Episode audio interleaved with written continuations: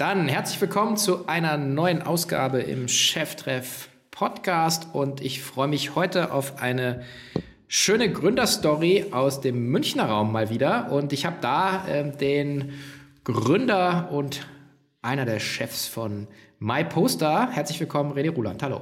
Hi Sven, vielen Dank. Herzlich willkommen zu Cheftreff, dem Future Retail Podcast von Sven Ritter. Im Gespräch mit den Machern und Innovatoren der digitalen Handelsszene.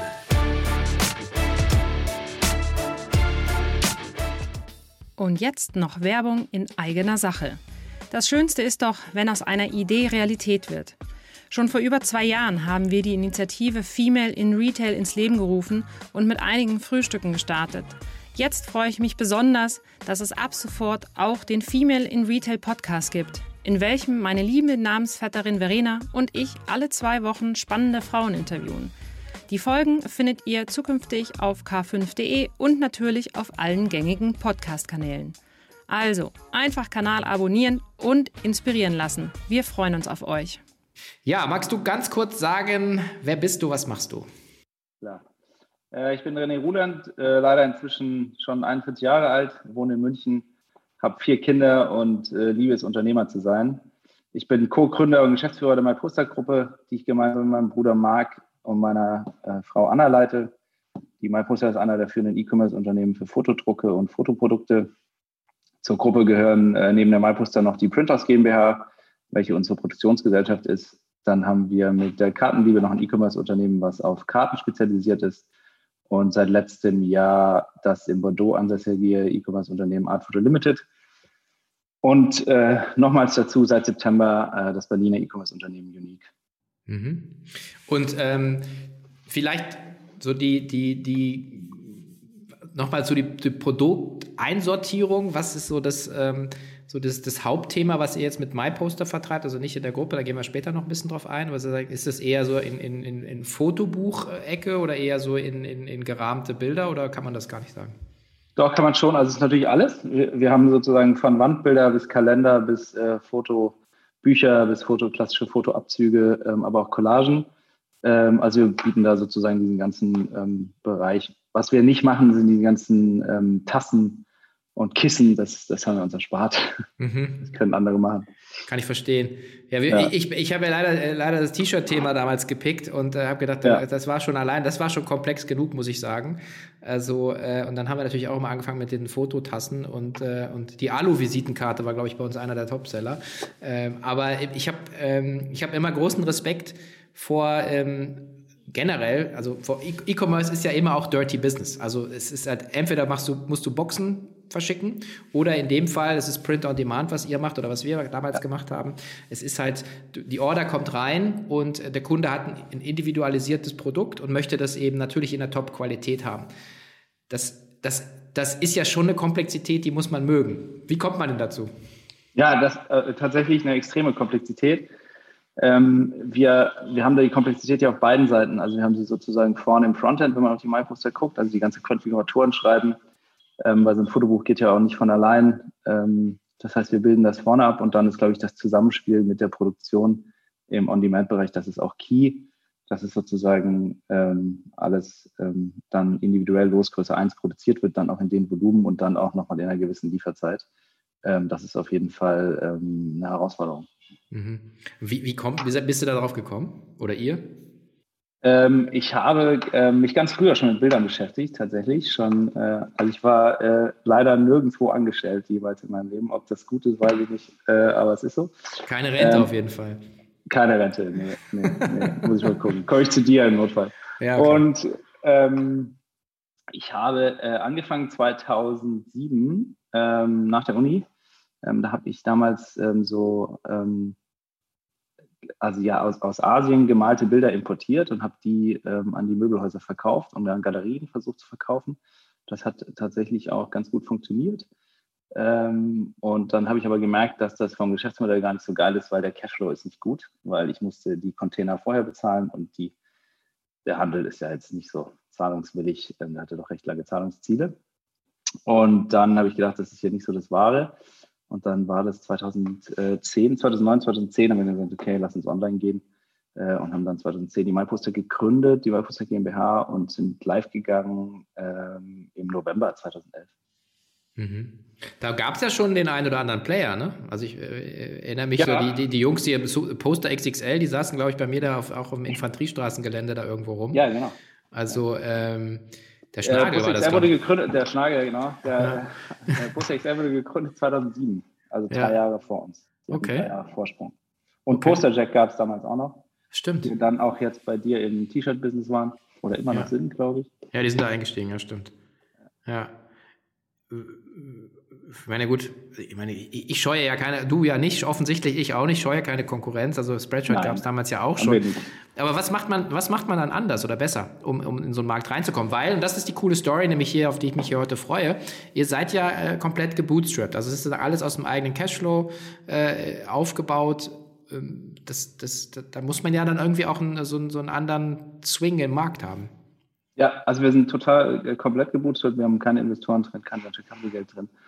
Ähm, wir haben, ähm, also es ist auch die Kunst war schon damals oder die Schwierigkeit war, ähm, sowohl im Frontend sozusagen weiterzukommen, aber wir mussten halt auch eben diesen ganzen Maschinenpark uns kaufen, zulegen. Wir hatten ja tatsächlich nichts, also mit, mit nichts angefangen. Ähm, und ich glaube, dass wir ähm, oder wir konnten durch den Handel damals hatten wir ähm, Volumen das heißt, wir hatten, wir mussten am Anfang ähm, nicht nur ähm, auf das kleine E-Commerce-Volumen äh, vertrauen, was die Produktion anging, sondern wir haben dann auch für den Handel noch weiter produziert. Das ging dann noch so zwei, drei Jahre, bevor wir dann sozusagen den Handel ganz aufgehört haben. Aber so sind wir vom Handel zum E-Commerce-Unternehmen und das Volumen hat uns geholfen zu produzieren. Ähm, und dadurch konnten wir, dass wir im Handel schon relativ viele unterschiedliche Produkte angeboten haben, die haben wir dann eben sozusagen im On-Demand-Druck auch ähm, äh, bei der MyPoster vorne angeboten mhm. und hatten damit ein recht großes Produktportfolio gleich von vornherein. Und das hat uns dann geholfen, eigentlich gut in den Markt zu kommen. Damals noch im Bandbilderbereich. Mhm. Und dann haben wir, ich glaube, das ist auch heute sozusagen definitiv Erfolgsfaktor. Wir hatten damals schon gesagt, okay, was die Software angeht, hatten wir gesagt, wir wollen sozusagen alles individuell selber schreiben, haben dann einen gigantischen CTO gefunden, der heute auch noch bei uns ist. Ähm, und mit dem haben wir dann sozusagen von vornherein alles aufgebaut und auch die Produktionssteuerung. Mhm. Ähm, und dieser Produktionssteuerungskern läuft auch heute noch. Also wir waren dann in der Lage, Express anzubieten, was andere nicht waren. Ähm, nochmal schnellere Lieferzeiten in der Losgröße 1. Das waren so die Themen, die uns nach vorne gebracht haben. Mhm. Das heißt, ihr habt, ihr habt immer von Anfang an auch selber, selber produziert, ne? Ja, ja, wir haben angefangen mit so einem ganz kleinen Canon-Drucker ja. äh, für 4000 Euro. Äh, und der hat dann ein paar Posterchen produziert. Und die Leinwände und ähm, die habe ich dann immer noch abends aufgezogen von Hand mhm. ähm, mhm. damals. Ja, wir haben das alles brav selber gemacht. Ja, mhm. ja ich glaube, das ist auch so der, der, ähm, der, einer der Erfolgsfaktoren, wenn man, wenn man die Prozesse selber mal gemacht hat und selber versteht. Also das Beispiel ist ja Amazon letzten Endes, auf natürlich komplett anderen Skalierung, aber du sagst halt, du bist selber Händler, und dann weißt du, welch, was die Pain Points der Händler, kannst einen Marktplatz bauen, Payment, AWS und so weiter. Und ich glaube, das, das ist halt, äh, im Kleinen gilt das eben auch, wenn du ein Unternehmen die ganze Wertschöpfungstiefe auch verstehst, kannst du ja auch als, als Geschäftsführer oder als Founder sozusagen auch dann verstehen, wo sind die Hebel fürs Geschäft, wo sind die, wo sind die Bremsen fürs Geschäft, nehme ich mal an, oder? Genau so ist es. Also es ist selbst heute noch so, dass wir haben jetzt zum Beispiel einen Geschäftsführer in der Printhouse auch drin ähm, und wenn man da sich dann Zahlen anschaut oder so, dann, sagt, dann kann man das bis heute noch challengen, weil natürlich viele der Prozesse gleich geblieben sind. Ähm, und also dieses Know-how von vorne sozusagen alles mitzumachen, ähm, das hilft schon extrem im Markt. Ja. Das hilft, glaube ich, bei jedem Unternehmen. Ne? Das ist, wird jeder bestätigen, der von vornherein mit dabei ist und es einmal aufgebaut hat. Ähm, das Wissen geht halt auch nicht mehr weg. Ja, ich meine, das ist immer ein bisschen so die Frage. Ja? Im Prinzip jeder Vorstand von BMW muss dann mal eine Woche am Band stehen, aber das ist ja komplett ein anderes Game. Ja, das ja. ist ja das sozusagen, du baust halt, du baust die Firma auf von drei, fünf, zehn, zwanzig Mitarbeitern, siehst du die Prozesse und auf einmal hast du, ihr habt wahrscheinlich auch Peak Times, oder? Ich nehme an, Weihnachten ist, ist ein großes Thema für euch. Dann, das kenne ich dann auch noch. Dann hast du halt deine Mannschaft und auf einmal brauchst du doppelt so viele Leute, ja, die aber gleichzeitig ja. qualifiziert sein müssen, um so einen Produktionsprozess auch überhaupt funktionieren zu können, oder? Ja, genau so ist also bei uns klar, Vollgas Peak. Ne? Wir sind natürlich das emotionalste Weihnachtsgeschenk unterm Baum, sagen wir immer. Das muss auch passen, das darf auch nicht Schweinchenrosa sein.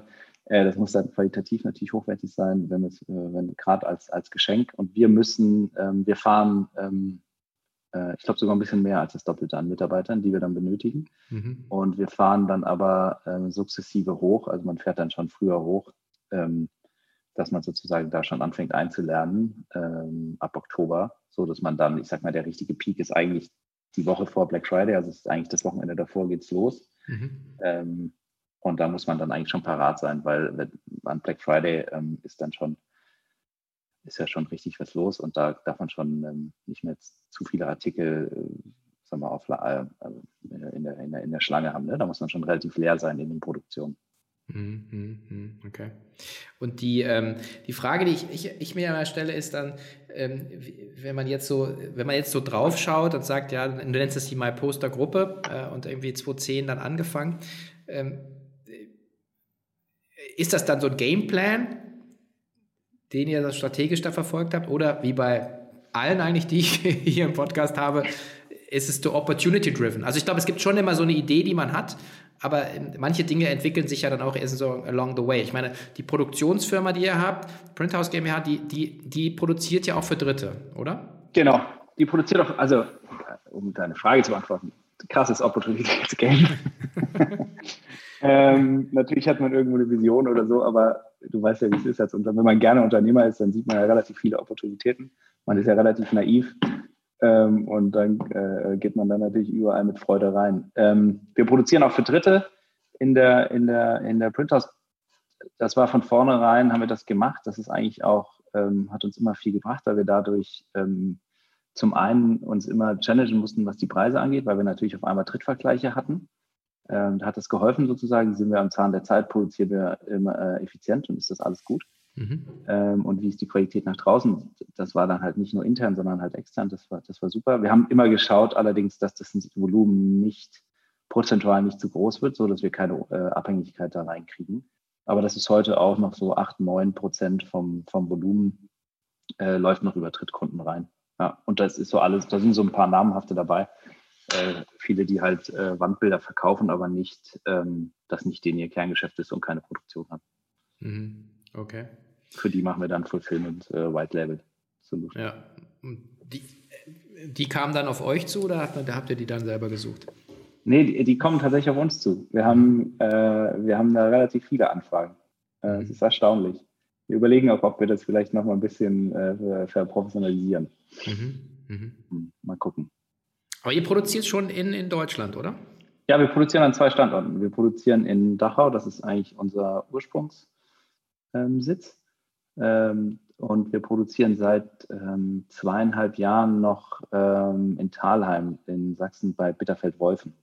Das ist da, wo die alten äh, Solarwerke standen, ähm, diese Solarproduktion. Ähm, das ging sich ja damals nicht so gut aus und da haben wir dann ähm, äh, super gute Produktionshallen vorgefunden die wir nutzen. Mhm. Okay. Und sagen euer, euer Einzugsgebiet jetzt so von was, was kundenseitig angeht, Dachregion oder darüber hinaus? Ja, Dach und wir machen äh, Frankreich, ähm, Spanien und Italien und Niederlande. Ähm, mhm. Das machen wir in den jeweiligen Landessprachen. Ähm, genau. Aber also mit derselben Domain dann, ne? Genau, alles mit meinem Poster. Ja, und ja. dann mit der jeweiligen Landesdomain. Mhm. Und was für ein Volumen reden wir dann jetzt in der Gruppe? Ähm, von, also von, vom Umsatz her, wir werden sozusagen äh, knapp 100 Millionen machen dieses Jahr. Okay, wow. Netto-Umsatz. Ja, okay. Das heißt. Bisschen drunter. Ja.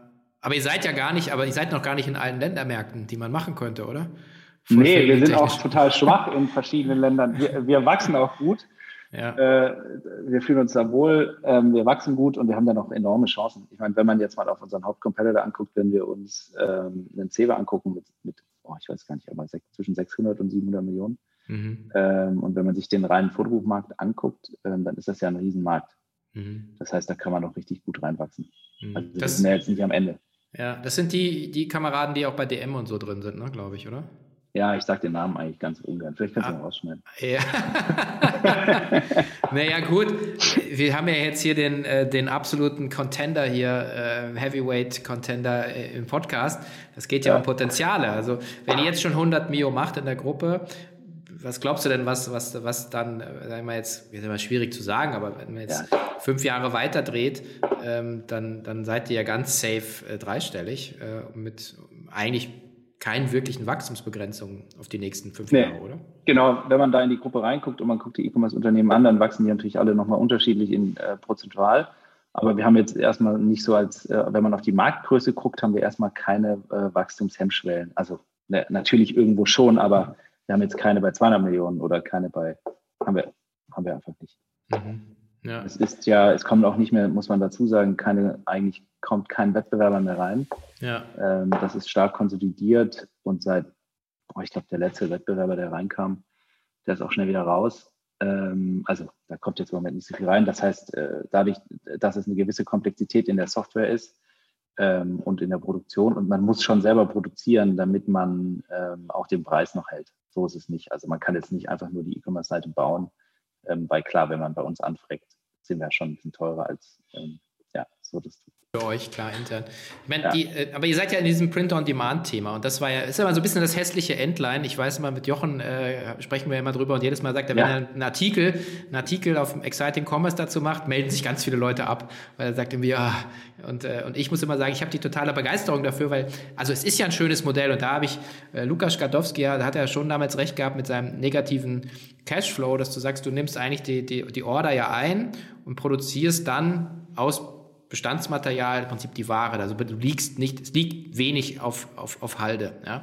Ähm, das ist ja das Schöne daran. Auf der anderen Seite, und darüber sind wir jetzt eigentlich ja auch hier in den Podcast gekommen, habt ihr gerade eine kleine Akquisition gemacht. Also klein, weiß ich nicht, sorry, also klein oder groß, ich ja. kenne die Zahlen nicht. Ähm, aber unique, zumindest weiß ich, dass äh, das ein, damals ein VC-Case war. Und das ist ja ein ganz anderes Spiel. Also das ist ja viel zumindest in meiner Außenwahrnehmung, viel Ready-Made, viel Lizenzprodukte. Ähm, Frage jetzt, wie passt das in eure Sortimentsstrategie und ist es wirklich so anders, wie ich es jetzt gerade beschreibe? Also von der Produktionsseite ist es tatsächlich nicht anders. Also wir werden, ähm, haben jetzt schon angefangen, wir werden sozusagen alle Produkte on demand produzieren, die wir über die verkaufen. Das heißt, wenn man sich die Produktionsseite anguckt, ist es für uns eigentlich egal, ähm, ob jetzt du deinen eigenen Content mitbringst, wie bei der MyPoster, du lädst dein Produkt hoch, dein Familienfoto und wir drucken das oder ob wir jetzt das Foto drucken, was du sozusagen kuratiert dir aussuchst, dann mhm. ist das sozusagen, wenn man sich rein die Produktionsgesellschaft anguckt, das ist eigentlich genau das Gleiche. Hat man ähnliche Artikel, ähm, ob das jetzt ein Poster ist oder gerahmt oder was auch immer. Ähm, wie passt denn unsere Strategie rein? Ähm, ähm also zum einen es ist sehr, ähm, es ist eine coole Marke. Ähm, wir fanden, dass Unique per se eine coole Marke ist sozusagen. Wenn man auf den Markt guckt, ist relativ bekannt, genauso ein VC-Case Dadurch war natürlich auch viel Markenaufbau betrieben worden.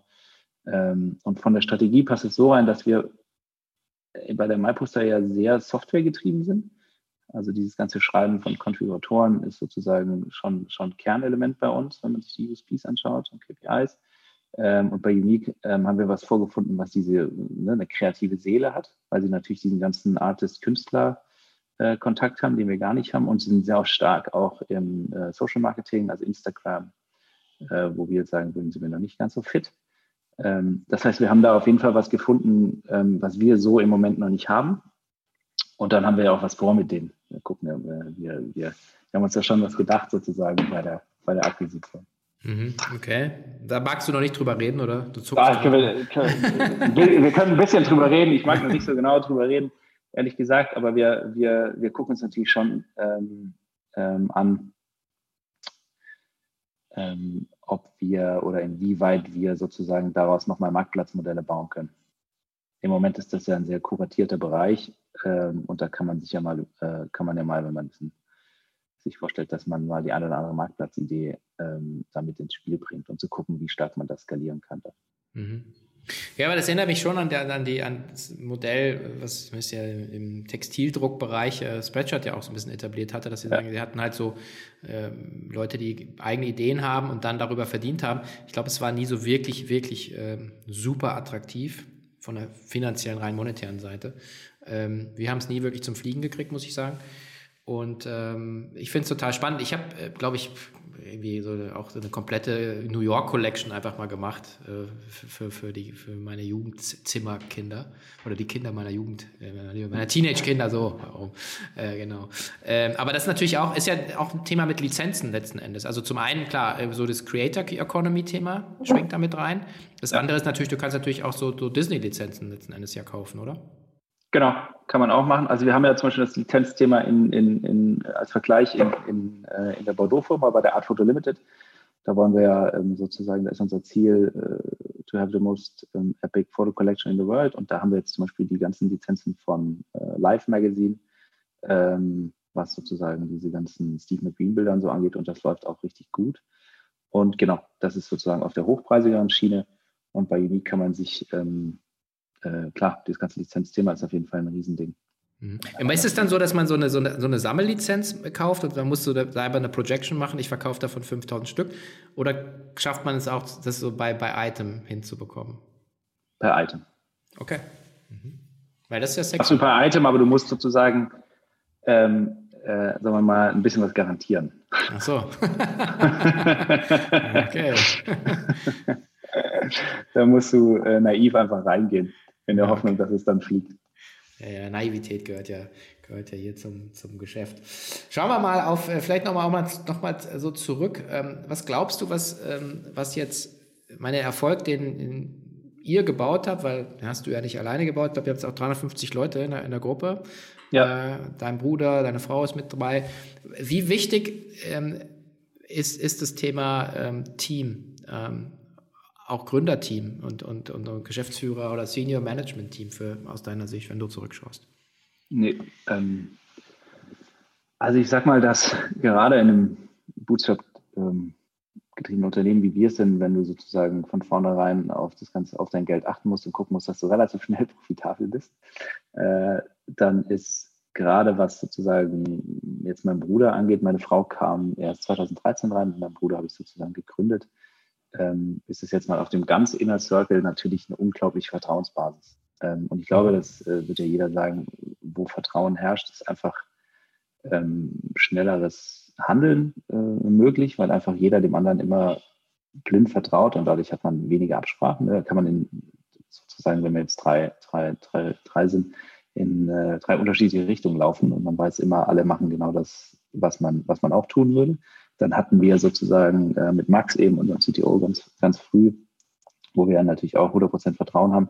Und dann haben wir über die Jahre ein ganz, ganz tolles Team aufgebaut, äh, was, was uns, ähm, ja, ich, ich glaube, jeder, jeder, der ein Unternehmen hat, äh, ein bisschen größer wird es, wird, wird es sagen. Ohne das Team ist es unmöglich. Jetzt noch eine kurze Werbung in eigener Sache. Kennt ihr schon unser K5 TV?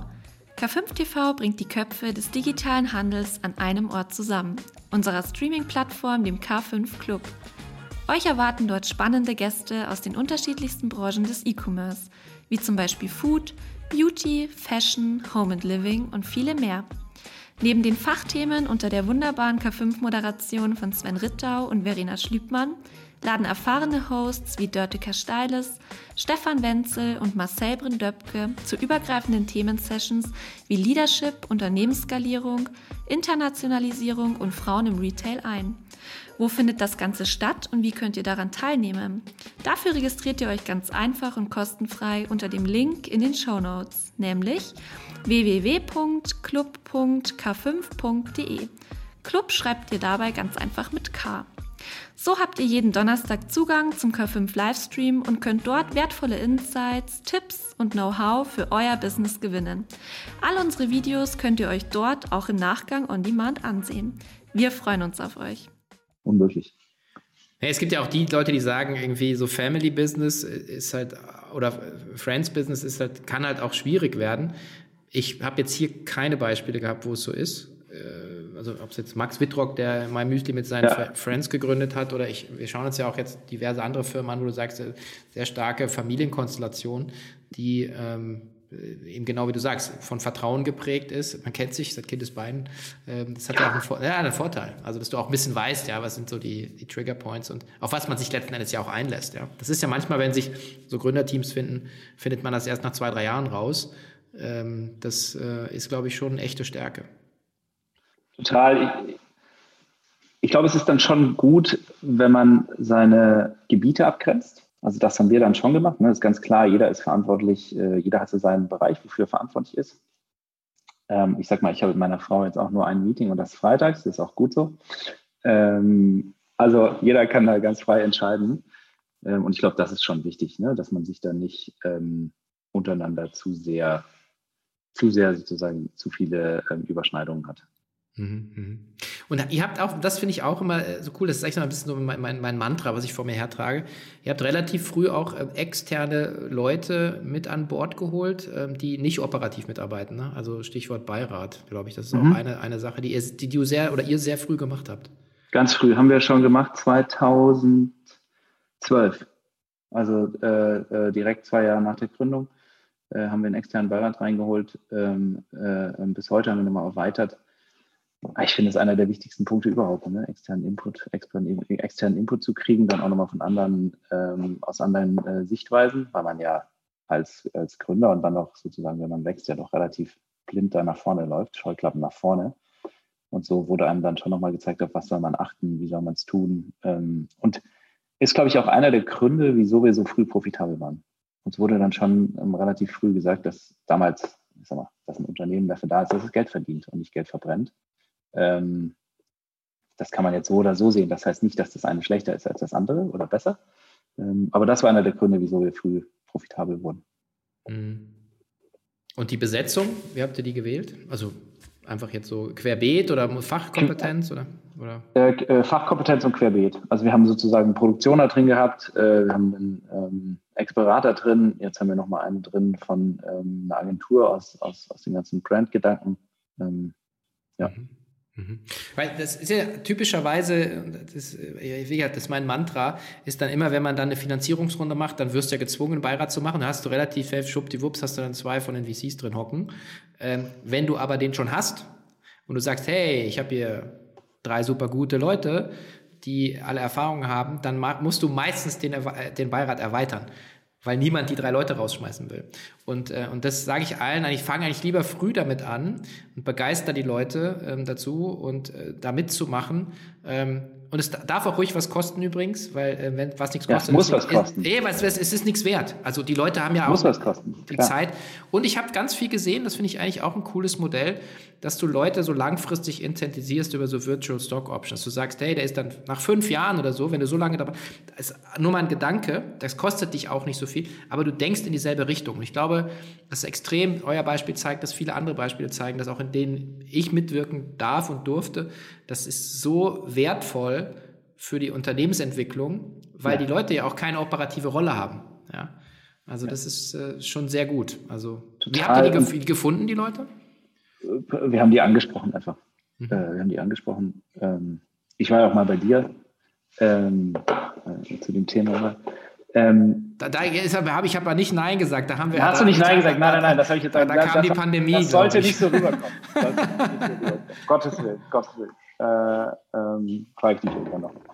Ähm, ich glaube, man wird einfach gezwungen, sich mit Themen zu auseinanderzusetzen, mit denen man sich sonst nicht auseinandersetzen würde, weil diese operative Beirat, äh, also der nicht operative Beirat, einfach Fragen stellt, die man ja eigentlich nicht hören will. Man will die nicht hören. Ja, aber man weiß genau, sie kommen und dann weiß man, man muss sie sozusagen für das nächste Mal vorbereiten, sich damit beschäftigen und dann merkt man ja erst, wie wertvoll das ist. Und das ist, glaube ich, ähm, und wenn man da einen guten Beirat hat, dann weiß der genau, wo die Reise hingeht. Und dann stellt er schon die richtigen Fragen. Und wir machen das äh, drei bis viermal im Jahr. Mhm. Genau, und das soll auf jeden Fall was kosten. Das ist ja. genauso. Also. Ja, ist ein guter Rhythmus, glaube ich auch. Und, äh, und ja. ich, ich sehe es auch an anderer Stelle. Das ist, das ist auch echt Arbeit, muss man auch echt sagen. Also wenn du, wenn das gut gemacht ist, dann kriegst du ja davor echt auch dann die ganzen Unterlagen. Und jeder, wenn du die Leute gut ausgewählt hast, dann kannst du dich nicht in einer halben Stunde da vorbereiten. Du brauchst einen halben Tag eigentlich. Ja. Also drei, vier Stunden muss ich mich echt einlesen, je nachdem, was für ein Thema das ist. Also du willst ja vorbereitet da können kommen. Äh, und äh, insofern, das, das ist schon ganz cool. War denn, äh, war denn das Thema Finanzierung ähm, so nie ein Thema? Oder war das auch mal was, was jemand diskutiert hat? Weil ich meine, offen gesprochen, wenn du jetzt in der 100 Millionen Region unterwegs bist, umsatzseitig, und jetzt angefangen hast, Akquisitionen zu machen, meinetwegen eine gute Opportunity, ja, aber es wird ja wahrscheinlich das nochmal geben. Ist das ein Gedanke, mit dem ihr spielt? Weil ich nehme, kann mir auch vorstellen, dass die PEs wahrscheinlich so jeden Tag Ding Dong irgendwie mal hm, anklingen oder so. Macht auf jeden Fall Ding Dong, das stimmt. ähm, klar, haben wir, ich, ich glaube, das wäre äh, vermessen, wenn wir das nicht tun würden und diskutieren würden. Ähm, und das, das, muss man auch diskutieren, äh, weil man auch sozusagen einfach sagen muss für sich selber, was ist die Vision und schafft man das alleine und macht es tatsächlich Sinn oder alleine oder macht es vielleicht auch Sinn, externes Geld aufzunehmen? Und wir haben jetzt zum Beispiel bei dieser äh, Unique-Akquisition auch wieder natürlich darüber nachgedacht Und dann waren wir aber ähm, solide aufgestellt und dann hat es sozusagen äh, unsere Hausbank mit uns finanziert. Ja. Mhm. Ich sage aus der Portokasse. Also, die, die, die liebe Hypo-Vereinsbank. Ähm, ja. Richtig cool. Ähm, ja, aber das, das, ich glaube, dass man kann nicht, ich glaube, man sollte das auch nicht ausschließen. Mhm. Ja. Ja, ist jetzt, ja, das ist ja keine Bewertung. Also ich, ich finde halt, äh, wir haben jetzt gerade ja den, den, den den Shopware, also dem, im Shop-Tech-Deal, diesen, diesen Shopware-Deal gesehen, so der letzte große deutsche Tech-Player, der groß, also 30 Millionen Umsatz, aber immerhin 20 Jahre im Game. Und jetzt geht man halt diesen Schritt als Mittelständler und äh, gibt es auch wieder für und wieder, aber ähm, am Ende vielleicht ist man auch an einem Punkt oder in einem Markt, wie du auch gesagt hast, wenn es Marktchancen gibt, die man dann vielleicht nicht mehr selber mit der Hausbank hebeln kann, ähm, ist, es, ist es auch gut, da im Prozess zu sein. Ja, ich meine, das ist halt ich bin halt gespannt, wo der Markt hingeht, ja, oder wo ihr auch dann euch hingeht, produktseitig am Ende. Ja, total. Das ist genauso wie du sagst, ne? wenn man opportunistisch unterwegs ist, sollte man auf jeden Fall immer die Gespräche führen und dann, wenn, weil, muss man ja auch sagen, die Fenster sind ja nicht lange offen. Also man mhm. hat ja teilweise, ähm, äh, gerade bei den Akquisitionen, ist es ja nicht so, als ist das Fenster dann lange offen. Und da sollte man auf jeden Fall wissen, ähm, oder sollte man davor schon Gespräche geführt haben, so dass man dann die Optionen äh, gegebenenfalls äh, ziehen kann. Mhm. Wie managt man denn eigentlich sowas? Weil das, das, was man ja immer sieht, also so eine Akquisition, oder wie managt man das dann? Weil das stelle ich mir kulturell immer eine Herausforderung. Was ja nie funktioniert, ist, ein Konzern kauft irgendeine Butze und dann ja. zwei Jahre später äh, Earnout, tschüss, alle Mann weg und dann geht ja. das Ding, fährt das Ding gegen die Wand. Also ich weiß, ich äh, glaube, die beiden Gründer sind ja auch jetzt, glaube ich, operativ raus. Mhm. Ähm, das heißt, es ist ja auch eine Challenge, wie onboardet man dann, dann das Team auch? Weil das, also, ist ganz, das finde ich mega spannend. Wie, wie, kriegt man das hin, dass es funktioniert? Ja, gute Frage. ähm, also, ich bin im Moment Geschäftsführer. Mhm. Ähm, also, wir haben es übernommen am 1.12. Ähm, und äh, seit äh, Januar bin ich Geschäftsführer.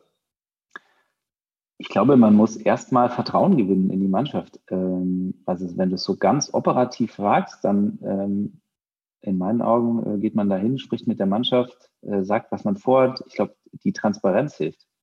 Ähm, einfach zu sagen, okay, was tue ich hier, was will ich und was ist die Vision, äh, die wir mit Unique vorhaben und warum haben wir euch gekauft. Ähm, und, und wenn, ich glaube, wenn das auch geht auch wieder um Vertrauen. Desto höher die Transparenz, desto höher wird das Vertrauen und dann einfach zu zeigen, dass wir eben kein Konzern sind, sondern dass wir ein ganz menschlicher Laden sind, der was Cooles äh, mit Unique vorhat. Ähm, und ich glaube, das das ist, glaube ich, der Fehler, wenn, wenn Fehler passieren, dass diese, dass man sich nicht selber drum kümmert. Mhm, mhm. Und sowas wie Perspektive für die Leute? Ich meine, das ist ja auch eine Chance für Leute, die jetzt lange schon dabei sind und sagt halt irgendwie äh, nochmal Karten neu gemischt wahrscheinlich, die, oder ist das ein Thema? Genau, total. Ähm, das, das meine ich, ne? Man, man, man stellt dann sozusagen die Vision vor, was man damit vor, was man vorhat und dann, mhm. ähm, glaube ich, ist es total wichtig, alle zu involvieren und wenn man dann anfängt, den Weg zu gehen, strategisch, ähm, einen kleinen Umbau zu machen, dass dann alle involviert sind, dass alle beteiligt sind und alle Spaß haben und dass man einfach wieder einen neuen Motivationsschub ins, ins Team reinkriegt. Mhm. Mhm. Und dass man dann sozusagen das Momentum nutzt, mhm. was okay. dann in so, einer, was in, in so einer Firma ist. Ja. Und ich glaube halt, also das, das spielt natürlich, also es gibt ja wenige Sachen, äh, wo ich mich jetzt freue, äh, die letzten zwei Jahre, aber dieses so, man hat, äh, man, ja, also irgendjemand hat mal gesagt, also das ist das am schlechtesten verpackte Geschenk, was er je bekommen hat. Ich habe lange suchen müssen, aber es ist halt sicherlich dieses Thema, man ist einfach jetzt gewohnt, hier so ein Podcast äh, habe ich früher immer nur persönlich gemacht, jetzt ja. äh, nimmt, man, nimmt man den halt äh, so auf.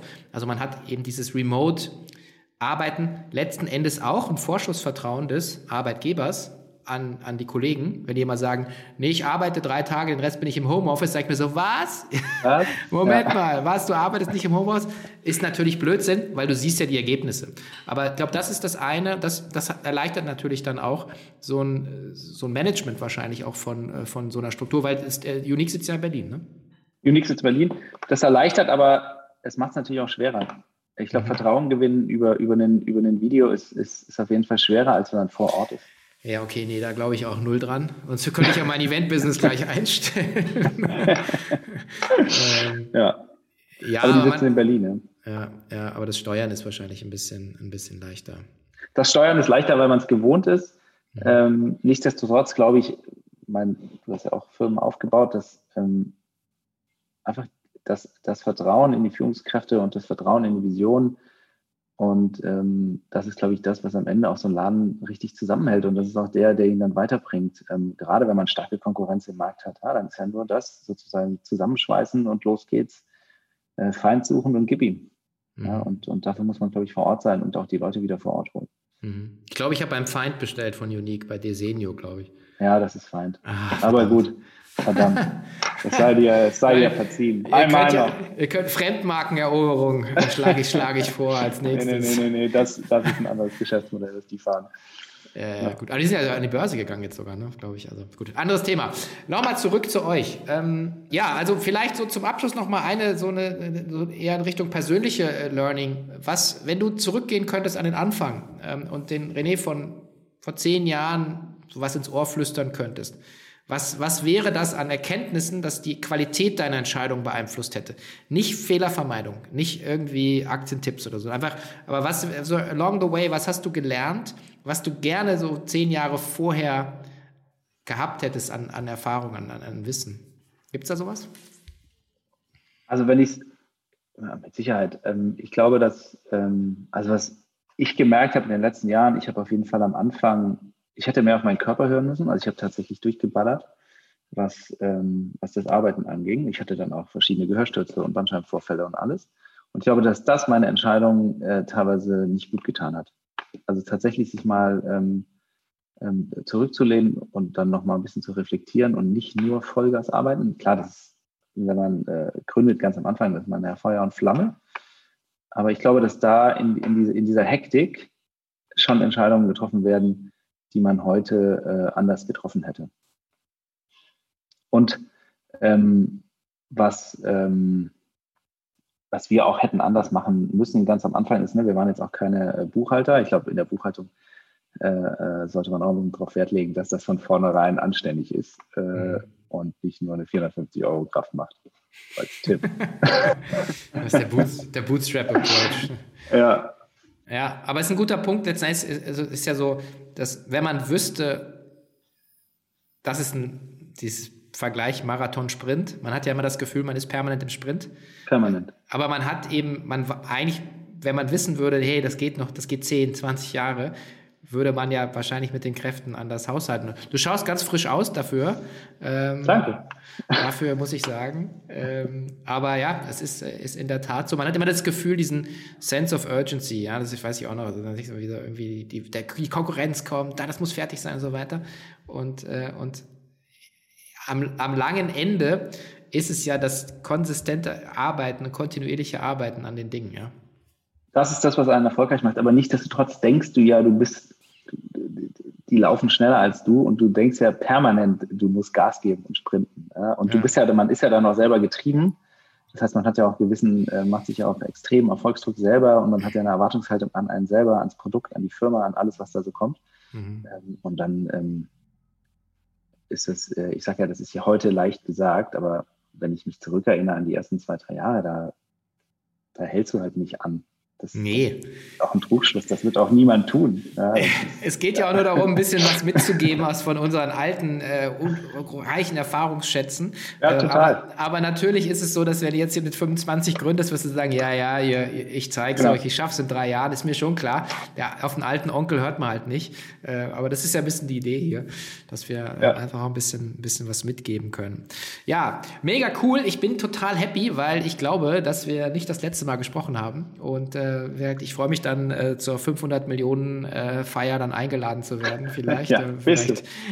alles klar. Nee. Vielleicht haben wir dann kein Corona mehr und können es tatsächlich machen. Äh, ja, also ich gehe jetzt schwer davon aus, dass wir uns am kleine Eigenwerbung 29. und 30. Juni mit ein paar tausend Leuten in Berlin physisch sehen werden. Ich werde auf jeden Fall dabei sein. Sehr gut. Und äh, ja, herzlichen Dank. Geile Story. Viel Erfolg, viel Glück und wir sprechen. Vielen uns. Dank. Bis bald, mein Lieber. Ciao. Ciao.